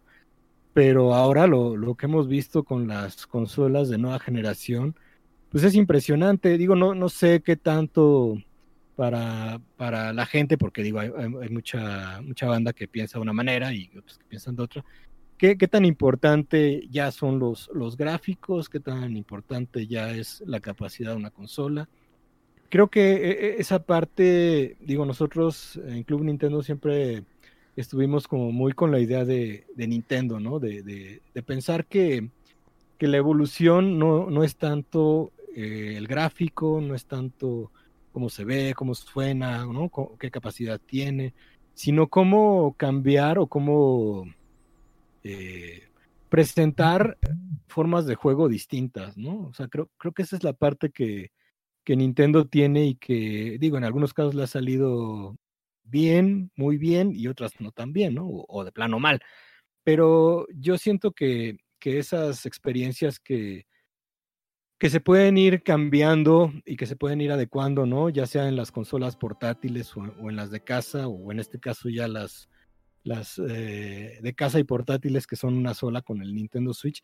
Creo que ese es el valor que yo le veo a, a, la evolución de los videojuegos, ¿no? Porque eh, los gráficos y todo, todo esto que pues, está muy, muy en boca de todos, ¿no? Con las nuevas generaciones, con lo que ahora se juega en PC pues está padre, pero creo que no, no, cambia eh, en, en, fondo, ¿no? El, concepto de lo que es un videojuego. Entonces, pues de alguna manera es como que sí, nosotros nos quedamos como casados en, en, lo que ha hecho en todos estos años Nintendo. Y me gusta, ¿no? Me gusta que, que siempre se busque algo diferente, ¿no? Como el caso de Nintendo 10, con una doble pantalla, ya después el 3DS, lo lo que ofreció Wii U que pues bueno, fue una consola que no tuvo. Ah, ya sé, sí, me dolió. Es que yo creo que no la entendieron. Cuando presentaron el E3 estuvo esa confusión de que, a ver, ¿cómo? Es un... Sí, ah, sí, entonces la verdad, eh, era buena consola. No fue buen movimiento, es como cuando el Virtual Boy. Pero Nintendo Switch, yo creo que no es por ser tan fanboy de Nintendo. Obvio que me gusta PlayStation. Eh, obvio, que me gusta Xbox. Tiene eh, Halo, que es lo que más me gusta de Xbox. Obvio que PlayStation me gusta Uncharted, God of War, Spider-Man. Eh, entre otros juegos. Pero cuando Nintendo, Nintendo Switch viene, es viene y parte. O sea, es un parteaguas. O sea, como lo fue Wii en su momento, lo es Nintendo Switch cuando sale. O sea, cuando sale que, a ver y empiezan las ventas y empieza una pequeña consola que es portátil la puedo ver en televisión. Con eh, el único, a veces tiene unos ciertos detalles de Nintendo que digo, ay, métele un poquito más a la, a la pila, métele un poquito más gráficamente. Yo no soy una persona que me baso en gráficos, para nada. Yo sigo disfrutando ahorita un Dragon Quest de Super Nintendo, bueno, de, Nintendo, o la versión que hicieron de port de, para Nintendo Switch, o los juegos que vienen de Super Nintendo para que los puedas jugar en Nintendo Switch. Pero yo a veces digo, ah, Nintendo, meter un poquito más para que la gente que le gustan los gráficos te los traigas para acá también. O sea, para que todavía crezcas más. Digo, sigue siendo, o sea, le partió, le pegó a Xbox. O sea, sin querer, le pegó a Xbox. Xbox, obvio que tiene su Xbox Game Pass y todo eso, pero le pegó a Xbox. O sea, en cuestión de que voy posicionando mi consola, que no la bajo de precio y no he sacado una actualización, fuera del Nintendo Switch Lite. Sí, esa parte sí tienes eh, mucha razón. Lo que también te a pensar es decir, a ver, si Nintendo dijera, ok, vamos a hacer una consola que esté a la par o, eh, o que, como dices, que, le meta un poquito más para ver si nos aguantan estos gráficos, o sea, también, pues eh, la historia reciente de los terceros o de las compañías, pues siempre ha sido como, pues no, no apoyar a Nintendo, ¿no? Entonces, como que también esa parte que, puedas pensar de que a lo mejor esté a la par, pero que los juegos no lleguen a esa consola, pues también sería como una decepción, ¿no? Entonces siento que de alguna forma, pues dicen, bueno, pues estamos en esta, en esta idea y pues seguimos con nuestra idea eh, con la cual estamos casados y vamos para adelante, ¿no? O sea, a final de cuentas tú ves un top 10 de juegos de, Nintendo y pues los primeros cinco son de, de, Nintendo, ¿no? O sea, no vas a ver ahí un, este, que te gusta un Mass Effect o este, eh, no sé, algún otro título de, que sea multiplataforma, que digo, ahorita ya están llegando como que las versiones este, eh, para Nintendo Switch, pero que son de juegos de consolas que salieron hace cinco años, ¿no? Entonces, creo que también por ahí es, esa parte de, que Nintendo pues dice, yo me moro con la mía, y bueno, habrá gente que le gusta, habrá gente que no le gusta, pero pues así, así, así ha sido, ¿no? Como, como este, estos últimos años de, de la compañía en donde pues la apuesta a sus franquicias y que eh, sean las que lo mantengan de alguna manera a flote, ¿no? ¿Qué fue, eh, qué juegos son los que más te gustaron de Super Nintendo? De Super Nintendo, wow. ¿Eres de pues, RPGs o no eres de RPGs? No, no, la verdad no soy mucho de RPGs. Ah, es algo también que, te iba a comentar, pero si quieres ahorita te, te, platico de los juegos que también juego en PlayStation y Xbox, porque no van a decir, ah, este güey nada más juega Nintendo y está casado y es un fanboy, pero no, o sea, también juego en otros de Super Nintendo, pues obviamente los de pelea, o sea, los, juegos de pelea en, Super, en, Club Nintendo siempre estuvieron presentes, o sea, lo que es Street Fighter, Mortal Kombat, Killer, esos juegos eran de wow, o sea, de tenerlos este, ahí a la mano porque en las tardes se armaban las retas. Eh, obviamente me gustó mucho Super Mario World, ¿no? De los juegos que, que, me gustaban, este, Sunset Riders, o sea, como que soy más plataformero y más de, de aventura que, que en este caso eh, algo así como RPG, ¿no? ¿no? No soy tanto. Me gustan mucho los juegos de, carreras, es algo que también te iba a comentar, que por ejemplo, si quiero jugar Fórmula 1, pues lo juego en PlayStation porque en, Nintendo no puedo. Entonces ahí es donde sí aprecio un juego con sus gráficos, con su sonido y con sus mecánicas, ¿no? Entonces, este, digo, al final cuentas, el juego todo, ¿no? Entonces, de, de Super Nintendo, pues creo que son esos los juegos que, que marcaron mucho, ¿no? Los, me gustaban mucho los Madden, obviamente los, los de fútbol, ¿no? El International, como que soy más de, ese estilo. Y pues ya después con el 64, pues también muchos, muchos juegos. Eh, ahorita que decías, pues sí, obvio que todos tenemos, digo, yo tengo algunos RPGs, que pues, yo soy fan de los RPGs. Soy fan de los RPGs, de los juegos de aventura, de juegos... Hay veces cuando juego de repente Madden me dice, ¿a poco te gustan los deportes? sí, juego Madden, juego FIFA, juego, ahorita me acabo de, eh, me llegó uno de golf, que es el 2K21, que hace mucho les comenté en mis redes, que desde los Tiger Woods de PlayStation 2, que no jugaba uno de golf, extrañaba jugar un juego de golf, me gusta jugar golf en la vida real.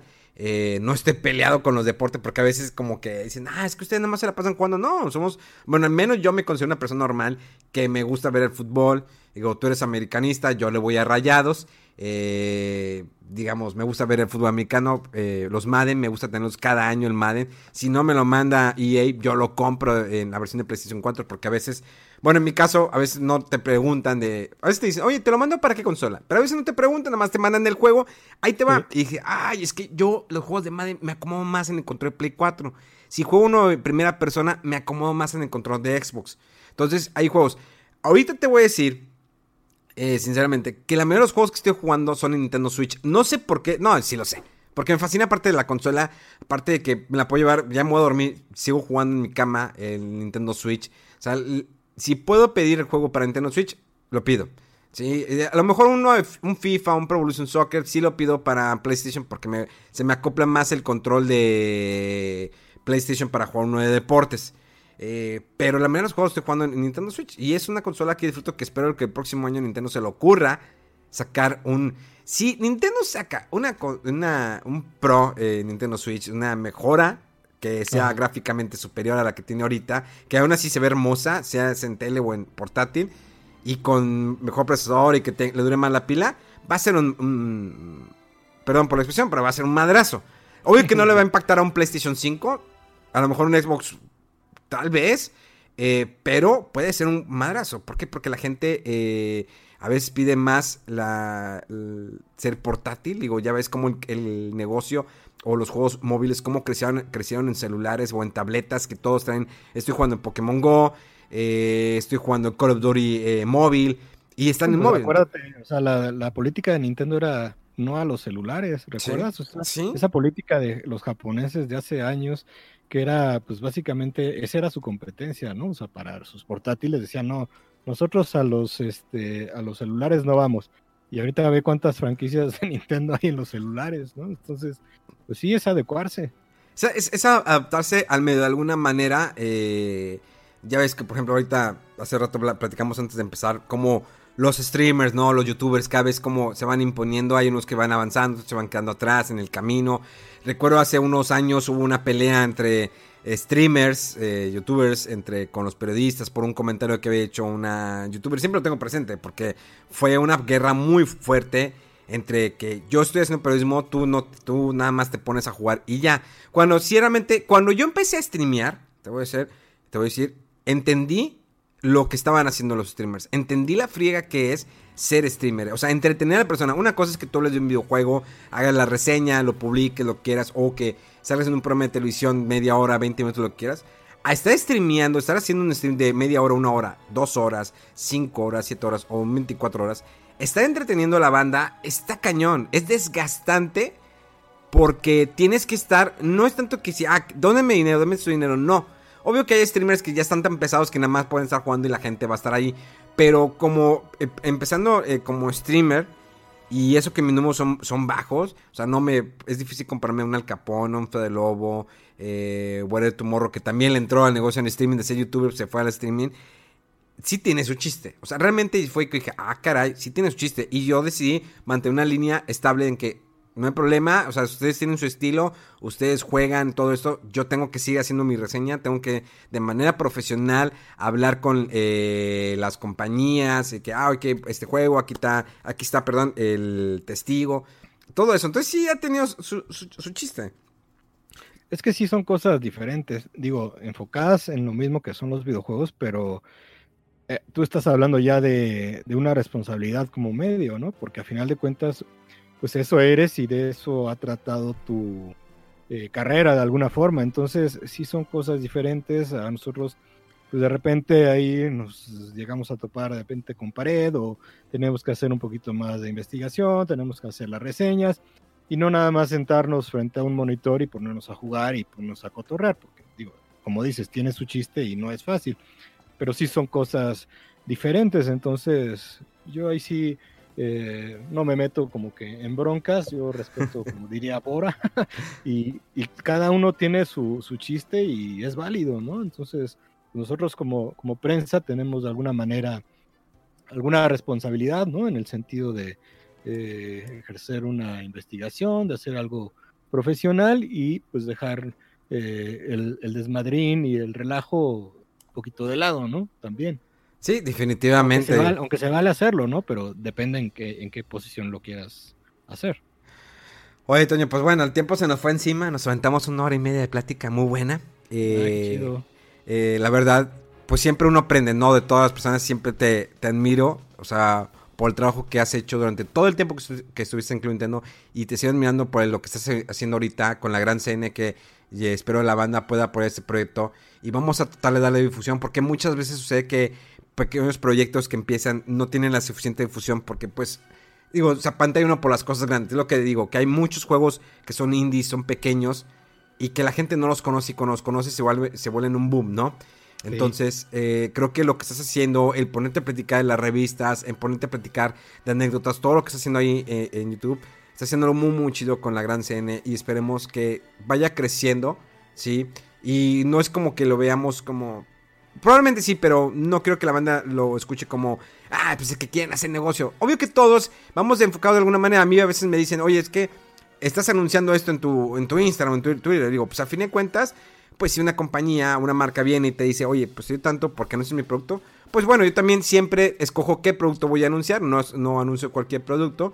Sí. Eh, y lo mismo, la gran CN, pues eh, la, la verdad es empezar a dar un producto Igual cuando yo streameo, yo le digo a la banda, lo que ustedes donen no es para yo irme de vacaciones, yo irme a esto. Yo para eso tengo mi trabajo de oficina, sino simplemente es para mejorar eh, mi equipo, para, para darles una mejor calidad de, material, eh, comprar mejor micro. Siempre hacemos eso. Entonces, esa es la idea de Gran Cine, que vaya creciendo, que pueda, se, pueda ofrecer. Y eso es lo que he entendido conforme lo he estado viendo cada video. A pesar de que la Gran Cine no me sigue en Twitter, pero este. Yo sí lo sigo. Pero, nada, no crean. Eh, ahorita, eh, para que digan las redes sociales. Pero vamos a por este proyecto. Y la verdad, me gustaría que en un futuro volvamos otra vez a platicar, platiquemos algunas cosas, que nos, eh, a lo mejor hagamos un especial de juegos de pelea, juegos clásicos de Super Nintendo, no sé. Por ahí podemos ahí agarrar algunas ideas. Eh, te agradezco bastante, infinitamente, que te tomaras el tiempo del el día de hoy compartir parte de la historia de Club Nintendo, lo que estás haciendo y sobre todo eh, que compartieras tu tiempo aquí con nosotros. Memo, muchas gracias a ti, la verdad, nos conocemos desde hace, pues ya, creo que dijimos 18 años, ¿no? 18 años son muchos, ¿no? Luego van a saber mi edad, no, no le muevas, pero sí muchos años. que hace cuánto, pero no hemos dicho edad. Y digo, agradecerte y también, este, eh, te conozco y pues también sé lo que has estado trabajando, todo lo, la piedra que también has picado y ahí, o sea, creo que esa es la, idea, ¿no? Que son aquí ya proyectos personales que van más allá de, una empresa para la que podamos trabajar o no, sino que esto es algo que hacemos de corazón y con la idea de, pues, compartir, ¿no? Y de seguir en, en, el cotorreo, no, no alejarnos y este ahora sí que seguir con esta idea de compartir lo que fueron anécdotas, historias, algunas imágenes, ¿no? Y esperar también que esto se normalice para que haya otra vez eventos, que nos podamos ver, podamos cotorrear y que podamos eh, de alguna manera retomar esta normalidad de, reportear, ¿no? En campo, en campo abierto y no nada más desde, desde casa, porque sí de repente como que se extraña, ¿no? Eso, una presentación, algún este eventito, ¿no? Y, bueno, a ir eh, eh, compartiendo con la comunidad que pueda acercarse y pues también te agradezco. Y pues ya sabes, aquí estamos para lo que gustes y pues cuando quieras platicar, ya sabes, nos ponemos de acuerdo y listo. Me parece muy bien. Las redes sociales de, la Gran CN. Bueno, en Facebook, Twitter, Instagram, Flickr y YouTube es La Gran CN. Así, arroba La Gran CN y ahí nos encuentran y pues bueno, que nos sigan por favor para que vaya creciendo la comunidad. ¿Y tus redes sociales también en Instagram y Twitter? Eh, Tono-Rodríguez en las dos, Instagram y Twitter. Bueno, señores, el Toño Rodríguez, les espero que les haya gustado mucho este programa. Eh, les recuerdo que el próximo lunes, como siempre, fuera del control, con noticias y todo. Ya hablamos hasta de política, de compras en internet y demás, pero nos divertimos como cada lunes. Muchas gracias por habernos escuchado. Les recuerdo mis redes sociales, Memo Hierbas con H con V. Y esperemos que eh, tener otra plática, pláticas de cuarentena con el señor Antonio Rodríguez. Que Dios los bendiga. Nos escuchamos.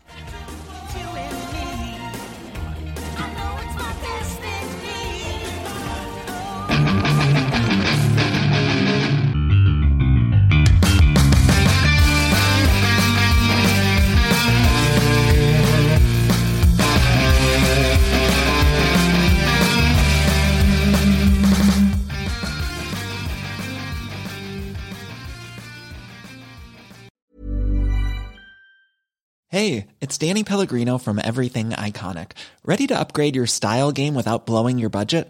Check out Quince. They've got all the good stuff shirts and polos, activewear, and fine leather goods, all at 50 to 80% less than other high end brands. And the best part? They're all about safe, ethical, and responsible manufacturing. Get that luxury vibe without the luxury price tag. Hit up quince.com slash upgrade for free shipping and 365 day returns on your next order. That's quince.com slash upgrade.